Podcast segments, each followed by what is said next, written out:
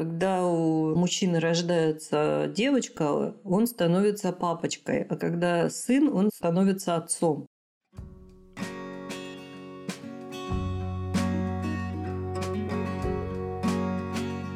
Всем привет! С вами подкаст «Мы родители. Миссия выполнима». Автор контента подкаста – врач-психотерапевт Единого реестра психотерапевтов Европы Марина Витальевна Лазовская. Когда мы не в контакте со своими чувствами, не в ресурсе, нам нечего дать тем людям, для которых мы и ориентир, источник безопасности – детям. Наш внутренний ребенок тоже страдает, запертый в темном пыльном углу. В новом эпизоде Марина Витальевна и я, Дарья Лазовская, дочь и сама мама троих детей, отвечаем на вопросы наших слушателей и вопросы, собранные кураторами проекта, тоже родителей. Вы узнаете, каким последствиям у детей приводят разногласия в вопросах воспитания у родителей – чье внимание и одобрение мамы или папы более значимо, чтобы девочка выросла с верой в свою привлекательность, а также нужно ли говорить детям, что они красивые, независимо от пола. Как найти ключ к мотивации ребенка, если он не хочет учиться, тренироваться, помогать, познавать? Спойлер, сначала повернуть палец на себя. Правда ли, что для девочки отец – первая любовь, а для мальчика – первый герой, а также какие качества родителей способствуют крепкой связи с детьми? И как это все, мы не устанем повторять, связано с вниманием, в первую очередь к себе. Запись подкаста ведется во время живой трансляции, а это настоящий источник новых знаний в режиме реального времени. Ждем вас на трансляцию каждую неделю по пятницам в 10.00 по московскому времени в нашем телеграм-канале «Не психуй». Активная ссылка в описании выпуска. Трансляция – это отличная возможность задать вопрос, поделиться проблемой и получить бесценные байты внимания от ведущих. Осознанное родительство начинается здесь, а алгоритмы универсальны и работают для всех. Слушайте, чтобы научиться менять старое на хорошее. Поскольку формат у нас поменялся, формат у нас снова принял э, новый курс, у нас теперь еще есть волонтер. Не буду пока говорить, кто это, волонтер, который нам помогает с вопросами. И сегодня у нас есть вопросы, которые наш волонтер нам и предоставил. И первый вопрос такой. Каким последствиям у детей приводят разногласия в вопросах воспитания у родителей? Мы уже неоднократно про это говорили, но я всегда считаю, что каждый раз, э, когда мы о чем-то говорим не в первый раз, мы приходим к каким-то еще дополнительным точкам понимания. Поэтому, Марина Витальевна, расскажите, пожалуйста. Вот я никогда не могу ответить одинаково, вот поэтому одна моя попытка в жизни пойти работать в университет преподавателем, меня очень хотели туда взять. Но когда я поняла, что мне каждый раз придется повторять одно и то же, я сказала, нет, ребята, извините, это не мой стиль. Поэтому всякий раз, когда я отвечаю, я привлекаю новые какие-то вещи, которые показывают все с другого ракурса. И это тоже очень важно. Почему? Потому что мы все разные и все по-разному воспринимаем. К чему приводит вот эта вот вражда между родителями? Она приводит к тому, что ребенок находится в состоянии страха, в состоянии напряженного, такого оцепеневшего даже состояния. Почему? Потому что родители для него вершители всего. Это боги и он от них полностью зависит. И он зависит от всего, что делают родители, от их поступков, от их слов, даже от их мимики. И, конечно же, ребенок э, такое существо очень пластичное, и он умеет от этого защищаться. Как он защищается? Ну, я вот уже много раз говорила, что раньше была такая, не знаю, сейчас я уже давно педиатрии не практикую, Раньше была такая категория, часто длительно болеющие дети, мы их ласково называли ЧДБшечки. Так вот эти чудобышечки – это дети, которые вот это состояние страха, оцепенения реализуют в болезни. Потому что что происходит, когда ребенок заболевает? Он получает внимание, причем получает внимание от обоих родителей, даже которые до этого не могли согласиться друг с другом в вопросах воспитания. Тут все бросают, и почему? Потому что родителям страшно, и ребенок получает внимание. Он заболел не потому, что он захотел заболеть, Состояние оцепенения вызывает э, изменения алгоритмов саморегуляции, самооздоровления нашего прекрасного тела. И вот это хроническое напряжение, оно нарушает капиллярное кровообращение. Там, где нарушается капиллярное кровообращение, нарушаются функции иммунитета, и вот ребенок просто болеет часто.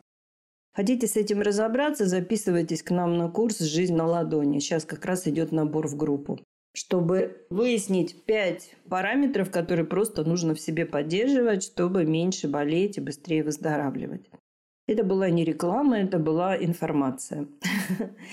И вот ЧДБшечки, вот такой путь они выбрали в кавычках. А вторая категория – это дети, которые выбирают мышечный путь. То есть они вот это напряжение бессознательно автоматически снимают в движениях. И мы их знаем как дети гиперактивные с дефицитом внимания. То есть ребенок хоть как-то пытается защититься, потому что ему все время страшно.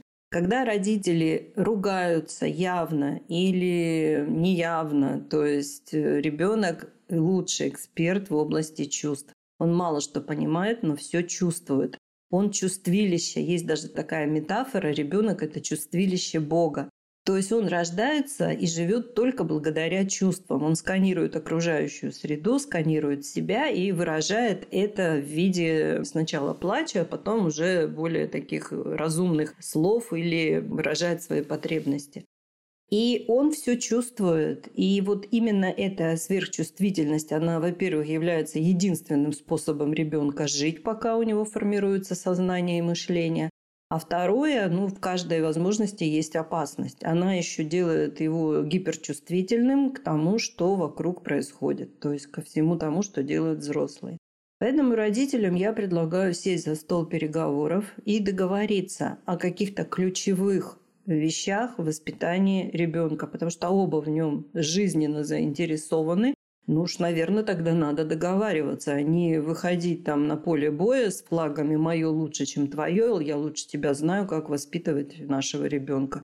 Ну, задумайтесь хотя бы, вы же вообще-то выбрали этого человека в соавторы не просто так. Почему же сейчас нужно с ним бороться, что именно делать то, что хуже всего влияет на ребенка? Поэтому садитесь за стол переговоров, а как это делать э, высокотехнологично, Приходите к нам учиться. Снова и снова приходите к нам учиться. Ну, потому что сейчас такое время. На старой козе в новое светлое будущее, извините за брутальность, э, ну, заедешь, так и будешь продолжать э, делать то, что делал в прошлом. Не то сейчас время. Все очень быстро меняется. Дети меняются очень быстро, и нужно просто действительно не по старинке прокатит, не прокатит, потому что так быстро, как меняется жизнь сейчас, она никогда не менялась. Это благодаря искусственному интеллекту и высоким технологиям. Ну, значит, нужно тоже меняться, значит, нужно выяснять, как же все-таки быть хорошим родителем своим детям и своему внутреннему ребенку. А у нас есть вопросы из зала. Пишут, пишут нам наши слушатели, это очень здорово. Есть вот такой вот интересный вопрос. Доброе утро, Марина Витальевна. Доброе утро, Дарья. Скажите, пожалуйста, если человек все нелюбимое заставил себя полюбить и транслирует «делай так же и будешь как я, чтобы легче было жить», это так? У каждого из нас есть эгоцентричная субличность. Это такая субличность, которая точно знает, что, когда, при каких обстоятельствах, при каких условиях и с какими людьми должно происходить. Но, естественно, все это должно происходить так, как нравится нам как э, то, что соответствует нашим убеждениям, верованиям, даже предрассудкам. А если этот человек не хочет этого делать, мы сразу с ним начинаем воевать. Вот этот вот лозунг «моё лучше, чем твое» – это борьба двух эгоцентризмов.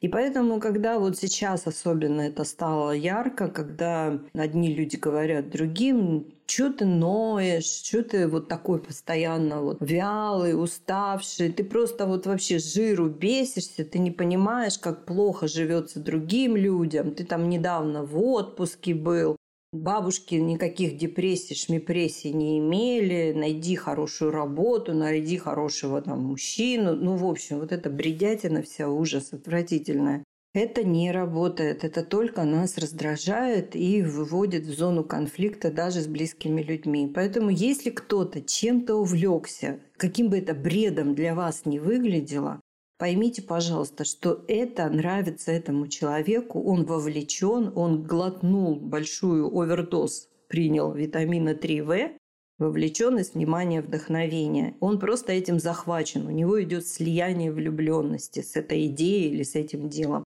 Ну, порадуйтесь за него. Когда он вам говорит «давай, давай», Вы ему принесите свои туфли. Если вы барышня, вот, а это мужчина вам говорит, принесите свои туфли на самых высоких каблуках и скажите «давай, надевай и будешь шикарно себя чувствовать, будешь просто великолепно, красиво ходить и чувствовать себя просто центром вселенной. То есть дать понять, что то, что подходит ему, совершенно не обязательно, и даже чаще всего это не так, может подойти вам. А за него порадуйтесь, а себе найдите что-то, что будет вдохновлять вас. Я просто тоже неоднократно это видела и сталкивалась сама, что, да, вот из своей эгоцентричной субличности человек транслирует то, что он считает правильным и никак по-другому. И у меня всегда ощущение, что чем больше человек упорствует в том, что есть только одно правильное, это правильно его, это такая жизнь в мире волшебных единорогов и розовых пони. Ну, мы все себе создаем иллюзии. Наша психика коррумпированная, она стоит на страже того, чтобы нам было хорошо. И поэтому она нам создает всякие разные иллюзии. И вот они создаются, кстати, с детства.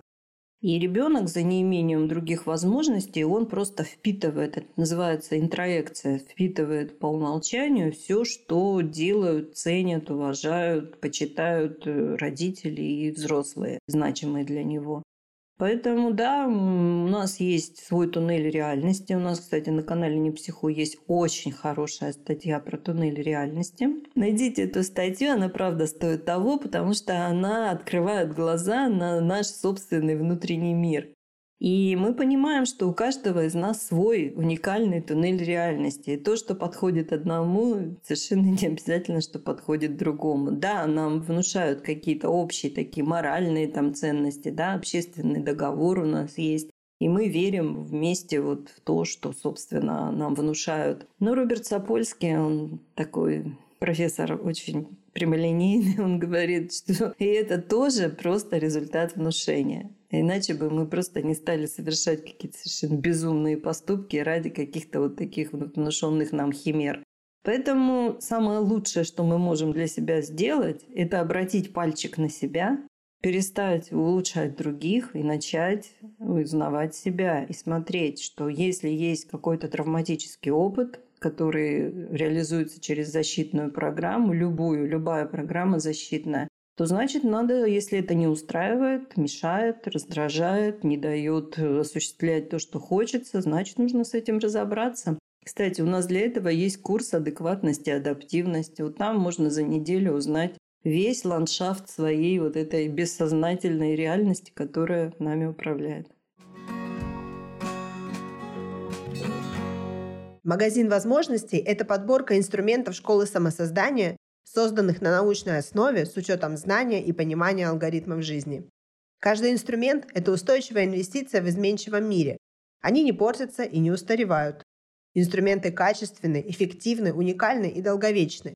Они проверены на практике и показывают высокие результаты, а еще адаптируются под владельца и развиваются вместе с ним.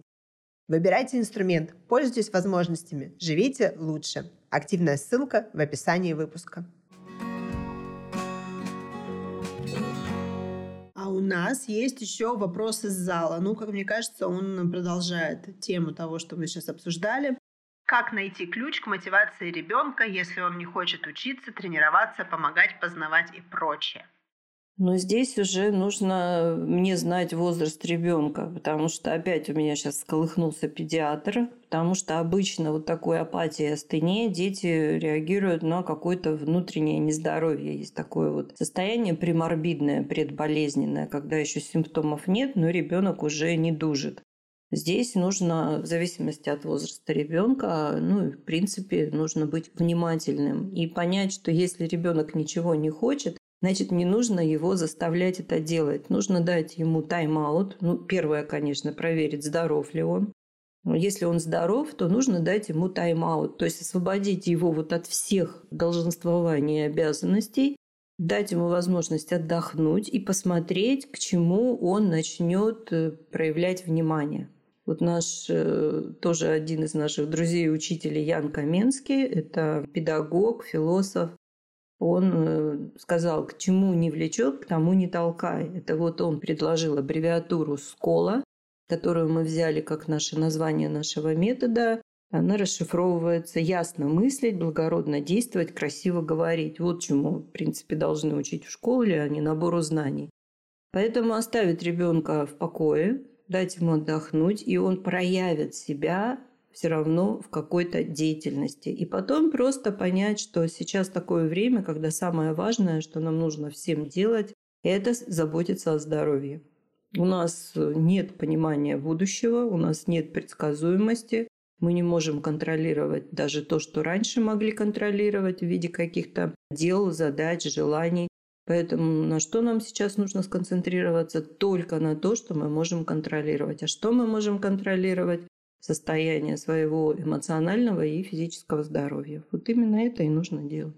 Ну и мое любимое, то, что вы часто говорите, если вопрос начинается с «как», то ответ кроется в самом вопросе. Да, Ну, первое, все равно нужно проверить, здоров ли ребенок.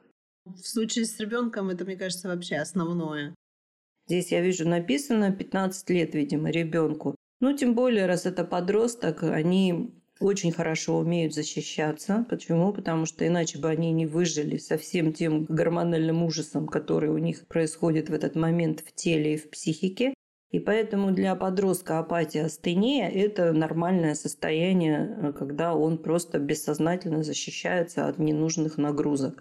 Э, рецепт тот же самый – проверить, здоров ли он, соматически имеется в виду, и предложить ему тайм-аут. Нет сейчас никакого смысла э, ставить акценты на школу и на какое-то, может быть, там ближайшее поступление. Ничего не понятно, и поэтому сконцентрироваться нужно на внутрисемейных отношениях и на вот здоровье, на том, чтобы поддерживать, помогать поддерживать здоровье. Вообще, я вот и по своим э, знакомым, и по другим взрослым, у которых есть дети из моего окружения, знаю, что эта точка зрения крайне непопулярна. Конечно, потому что она новая. Любая нонконформистская теория, которая уже не теория, а уже исследована и на практике доказана, она не популярна. Почему? Потому что люди не любят расставаться со своими привычками. Для этого же нужно что-то делать, нужно быть внимательным, напрягаться. Мы не любим этого делать, и никто из нас не является исключением, ну, кроме людей, которые страдают биполярным расстройством и находятся в маниакальной фазе. Там им вообще море по колено. Но это болезненное состояние. А нормальный человек с нормальной психикой старается всегда оградить себя от каких-то изменений, от изменений привычек в первую очередь. Поэтому нужно, во-первых, учиться меняться, этому нужно учиться, вот буквально тренировать себя, ну, вот, собственно, что мы и делаем на наших курсах. И э, то, что понять, что это не популярно, но извините, Стив Джобс жизнью поплатился для того, чтобы сделать то, что все считали бредом сумасшедшего и гоняли его, просто уничтожали. А теперь вот мы всем этим пользуемся и уже даже не благодарим его. Я сама, как мать двоих уже подростков, э, тоже знаю, что для меня в свое время вот эта вот э, опция тайм-аута и не докапываться была такой очень противоречивой и новой. А потом сначала не поняла, а потом как поняла. И вот сейчас я это практикую и вижу плоды. Я вижу, что от того, что я перестала до них глобально докапываться, ну по мелочам, понятно, все равно то и дело бывает, они стали заниматься тем, что им нравится. Они нашли то, к чему их действительно влечет. И вот в том направлении уже можно так потихонечку пушить. А так, э, когда я пыталась им привить, э, приколотить э, и напихать то, что я хотела бы сама, а не то, что хотели они, ничего хорошего из этого не вышло. Да, из этого выходит только напряжение, страх, оцепенение, потому что дети зациклены на оценке, на одобрении, похвале и восхищении, особенно от родителей. Сколько бы ни было детям лет, мы всегда хотим, чтобы родители нас похвалили. И поэтому, если родители выполняют алгоритм и не нарушают его 5 к 1, 5 случаев похвалы и только один случай критики, наставления, то дети открыты для родителей. Создается доверительная привязанность, а это не преувеличиваю ни в одном слове. Это охранная грамота на всю жизнь. Авторский курс «Жизнь на ладони» – это возможность взять здоровье в свои руки. Во время прохождения курса вы научитесь лучше понимать связь тела и психики, разбираться с симптомами тревоги, причиной нарушения здоровья, освоите эффективные методы самопомощи, сможете значительно облегчить течение других хронических заболеваний, корректировать симптомы и проводить профилактику в дальнейшем. Все навыки курса остаются с вами навсегда. Слушатели курса на всем его протяжении сопровождают кураторы, обученные автором метода. Так, вопрос у нас такой. Чтобы девочка выросла с пониманием и верой в свою привлекательность, чье внимание и одобрение для нее более значимо, от мамы или от папы? И от мамы, и от папы. Потому что мама создает, в принципе, базу вот этой доверительной привязанности. Это безусловная материнская любовь, когда ребенка любят только потому, что он есть. Все, точка. А любовь отца – это любовь условия. Если ты выполняешь условия, которые я ставлю, я тебе даю защиту, заботу и любовь. Это к Фрейду, конечно, сейчас. Все, что полетит в меня, ну, это все я к Фрейду перенаправляю.